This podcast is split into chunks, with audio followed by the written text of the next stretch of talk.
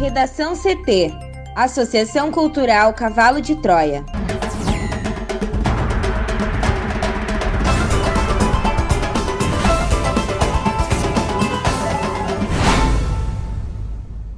Agora, no Redação CT. O governo do Rio Grande do Sul vai retirar projetos da reforma tributária da Assembleia. Após decisão do TST, trabalhadores dos Correios no Rio Grande do Sul decidem nesta terça se encerram paralisação. Bolsonaro diz na ONU que Brasil é vítima de brutal campanha de desinformação sobre Amazônia e Pantanal. Colégios particulares do interior retomam aulas presenciais no ensino médio com baixa adesão.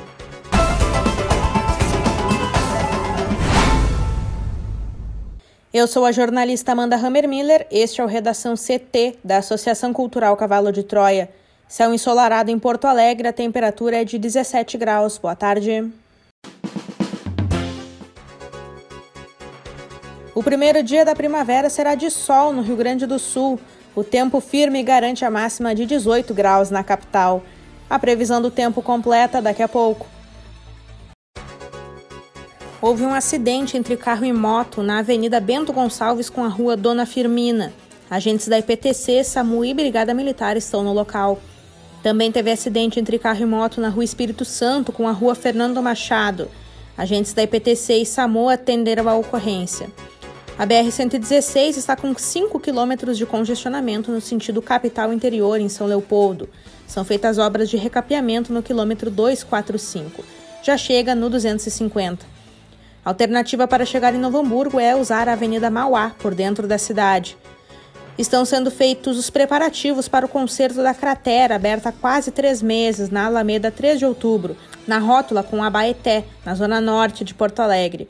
O serviço propriamente dito inicia durante a tarde. Não há previsão de conclusão. Morre idosa assaltada e espancada em Lavras do Sul. Morreu na tarde desta segunda-feira a idosa de 84 anos que foi assaltada e espancada em Lavras do Sul, na região central do estado. Conforme informações da família, ela teve um traumatismo no crânio, estava internada na unidade de terapia intensiva de um hospital de Santa Maria, mas não resistiu. O crime aconteceu na sexta-feira e a Polícia Civil investiga o caso. Também, conforme a polícia, o carro da família que o suspeito teria roubado no assalto foi localizado bastante danificado na tarde de sábado em uma rodovia entre Lavras do Sul e Caçapava do Sul. O suspeito estava morto dentro do veículo. De acordo com o delegado José Bastos, o suspeito conhecia a vítima e era do relacionamento da família. Além disso, ele roubou alguns objetos e o veículo e tomou possivelmente o destino da cidade de Caçapava do Sul, onde no caminho veio a se acidentar, perdendo o controle do veículo. A polícia ainda investiga se outras pessoas tiveram participação no assalto. Para o Redação CT, Juliana Preto. O governo do Rio Grande do Sul libera feiras comerciais e eventos corporativos com restrições. Mais informações com a repórter Juliana Preto. Em decreto publicado no final da noite desta segunda-feira, o governador Eduardo Leite autorizou, com restrições, a realização de alguns tipos de eventos no estado. Eles podem acontecer somente em regiões que estão em bandeira amarela e laranja, conforme o mapa de distanciamento controlado. Com a publicação do documento, estão liberadas as seguintes atividades, de acordo com o texto: feiras e exposições corporativas ou comerciais, seminários, congressos, convenções, simpósios, conferências, palestras e similares, além de reuniões corporativas, oficinas, treinamentos e cursos corporativos e quadras esportivas. Para que estas atividades possam ocorrer, as regiões precisam estar há pelo menos duas semanas consecutivas sem bandeira vermelha. Nesse caso, serão válidas somente as regras estabelecidas pelo Estado, ou seja, isso significa que não será possível aplicar protocolos de cogestão com as prefeituras. Mesmo assim, os municípios sede também deverão autorizar a realização desse tipo de evento e será preciso apresentar um projeto e a liberação de alvará. O governo do estado reforça, no entanto, que a Secretaria Estadual da Saúde vai detalhar algumas regras nesta terça-feira. São normas sobre teto de ocupação, distanciamento entre expositores, circulação cruzada, credenciamento e check-in online e início e término de sessões não concomitantes. A decisão de liberar a realização dessas atividades foi tomada depois do diálogo com representantes do setor de eventos e estudos e análises por parte do governo do RS. Sem enxergar condições de aprovação na Assembleia, o governo do estado pedirá a retirada de tramitação dos três projetos que integram a reforma tributária estadual. O pedido está sendo formalizado na reunião de líderes de bancada que ocorreu desde a manhã de hoje pelo líder do governo Frederico Antunes, do PP, e pelo secretário adjunto da Casa Civil, Bruno Freitas. A retirada foi decidida por articuladores políticos do governo em reunião com o governador Eduardo Leite. A leitura no Piratini foi de que, mesmo com as alterações feitas na proposta, não haveria condições de aprovação. Os requerimentos para retirada de tramitação dos projetos de lei 184/2020, 185 e 186/2020 serão votados na sessão plenária desta quarta-feira na Assembleia. A partir de agora, o governo avalia a apresentação de um projeto para prorrogar a majoração de alíquotas do ICMS. Caso nada seja aprovado até 31 de dezembro, o estado perderá 2,85 bilhões de reais de arrecadação. O Sindicato dos Trabalhadores de Correios do Rio Grande do Sul irá realizar na tarde de hoje uma assembleia para decidir pelo encerramento ou não da greve da categoria. O encontro ocorre após o resultado da audiência realizada ontem no Tribunal Superior do Trabalho. Foram aprovadas algumas cláusulas do acordo coletivo, incluindo um reajuste de 2,6% para os funcionários, e a Corte Trabalhista decidiu que a greve não foi abusiva. Para o sindicato, o resultado foi considerado negativo. A tendência é de que os trabalhadores decidam pela volta das atividades. No entanto, na avaliação do sindicato, o resultado da audiência permitiu um avanço para que ocorra a privatização dos Correios.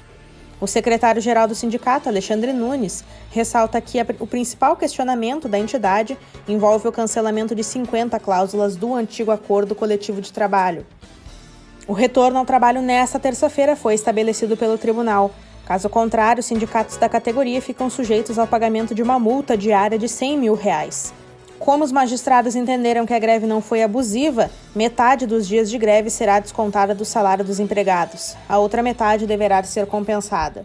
Por fim, o TST manteve as nove cláusulas oferecidas pelos Correios durante a negociação salarial, que incluem a oferta de plano de saúde e auxílio alimentação, além de outras 20 cláusulas sociais que não representam custos extras à empresa. O presidente Jair Bolsonaro disse nesta terça-feira, em discurso na Assembleia das Nações Unidas, que o Brasil é vítima de uma campanha brutal de desinformação sobre a Amazônia e o Pantanal. O discurso foi apresentado por meio de um vídeo gravado. Por causa da pandemia de Covid-19, a reunião da ONU neste ano, baseada na sede da entidade em Nova York, é virtual. O presidente também falou que a floresta amazônica é úmida e só pega fogo nas bordas. Também acrescentou que os responsáveis pelas queimadas são índios e caboclos e que o óleo derramado no litoral brasileiro em 2019 é venezuelano e foi vendido sem controle, chegando à costa após derramamento criminoso. Ainda acrescentou que as orientações para que as pessoas ficassem em casa na pandemia quase levou o país ao caos social e que o Brasil é um país cristão e conservador e que a cristofobia deve ser combatida.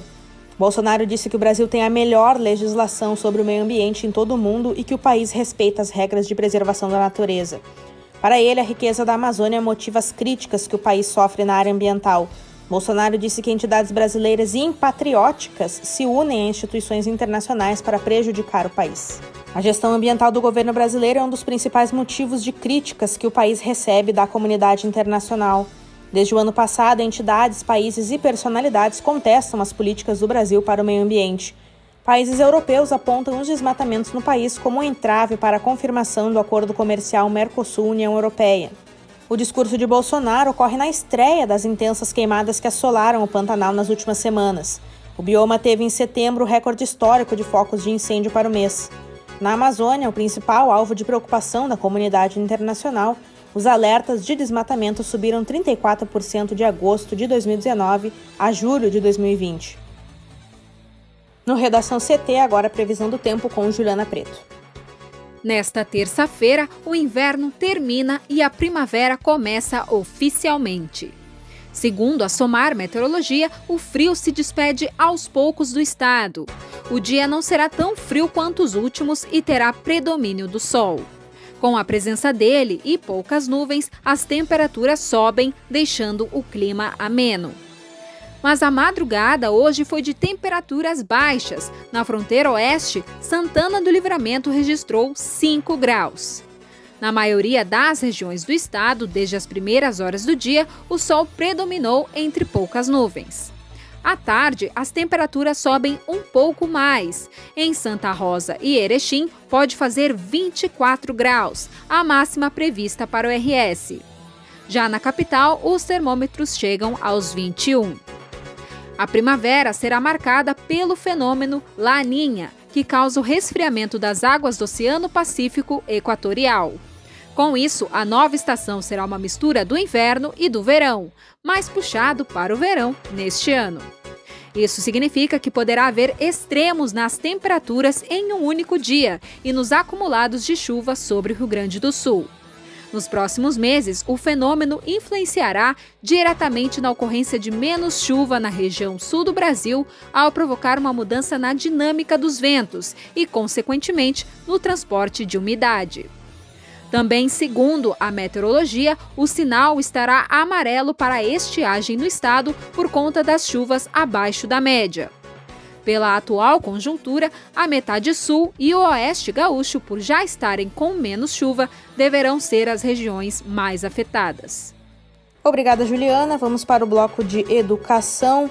Após suspenderem as aulas presenciais em março por causa da pandemia de coronavírus, parte das escolas privadas de ensino médio do Rio Grande do Sul retornaram às aulas presenciais nesta segunda-feira. A abertura foi puxada pelas instituições mais tradicionais. A adesão ficou baixa, em torno de 50%, mas os diretores esperam que a presença aumente ao longo das próximas semanas conforme os pais ganhem confiança. Conforme regramento do governo do estado, a abertura das escolas privadas ocorre apenas nas cidades que permanecem em bandeira laranja há duas semanas. Para além do ensino médio, estão liberadas as atividades do técnico. As instituições estaduais voltam em 13 de outubro. Com o modelo de distanciamento controlado, Piratini permitiu a volta do ensino médio em 13 regiões. Uruguaiana, Capão da Canoa, Taquara, Canoas, Ijuí, Santa Rosa, Pelotas, Bagé, Caxias do Sul, Cachoeira do Sul, Santa Cruz do Sul, Guaíba e Lajeado. A volta depende de aval das prefeituras e nem todas as cidades liberaram as aulas presenciais. Em Pelotas, por exemplo, os alunos só voltam em outubro e começando pela educação infantil. Entre os protocolos exigidos estão o uso de máscara, aferição da temperatura, divisão das turmas pela metade, frequência em dias intercalados, mesas com 1,5 metro de distância e entrada e saída em portas distintas. Redação CT, apresentação Amanda Hammermiller. Colaboração Juliana Preto. Uma produção da Associação Cultural Cavalo de Troia com o apoio da Fundação Lauro Campos e Marielle Franco. Próxima edição amanhã, a uma hora. Boa tarde.